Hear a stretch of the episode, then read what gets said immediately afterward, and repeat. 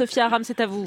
Non, contente d'avoir euh, supplanté les bobineaux de Thomas Legrand sur le terrain de l'analyse politico-sociétale frappée au coin des bons sens et de l'espièglerie cocasse, je vous l'annonce dès à présent pour l'éternité et au-delà, les bobinés de Fatiha s'étendront désormais sur le terrain géopolitico-stratégique mondial qui met le monde en perspective de la bataille de Stalingrad à la libération de Mossoul, des invasions barbares à la réélection de Poutine. Tremble Bernard Guetta devant l'international bobiné de Fatiha. Bobéné, Bobéné. Que va faire euh, le président Emmanuel Macron de la visite en France du prince Mohamed bin Salman, MBS pour les intimes, et salopard en turbané pour pas mal d'autres gens? C'est vrai ça, comment on fait pour recevoir un prince qui a autant de sang sur ses mains? On imagine déjà les époux Macron déroulant le tapis rouge dans la corde, l'Élysée tapissée de jasmin. Un jour mon prince viendra. Un jour on lui présentera la facture des armes qu'il va acheter. La la la la la la la la.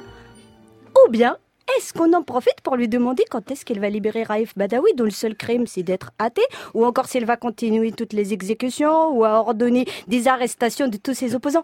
Oui, parce qu'il est malin, MBS. Il a mis en place une loi antiterroriste qui lui permet de mettre en prison tous ceux qui ne sont pas d'accord avec lui. C'est pratique.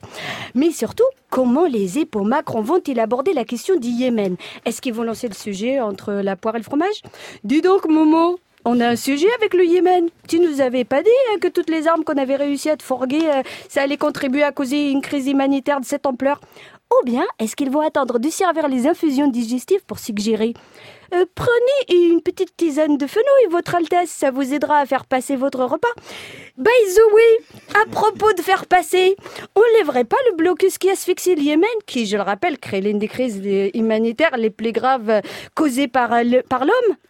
Alors je sais, c'est pas évident, mais on sait jamais, ça peut peut-être marcher, c'est des petits conseils que j'ai, que distille comme ça. En tout cas, j'espère que ça marchera mieux que cette histoire de ligne rouge avec ce fils de, ce fils de son père de Bachar el-Assad. Je me rappelle quand on lui disait, attention Bachar, si t'es français la ligne rouge avec les attaques chimiques, il va t'arriver des bricoles. Aujourd'hui, le boucher de Damas, il joue à saute-moton avec la ligne rouge. Il semblerait que tout le monde soit occupé à compter les moutons juste histoire de continuer à dormir. Le plus grave, c'est pas qu'on passe pour des cons. Oh, on pourra toujours s'en sortir en expliquant qu'on est devenu daltonien.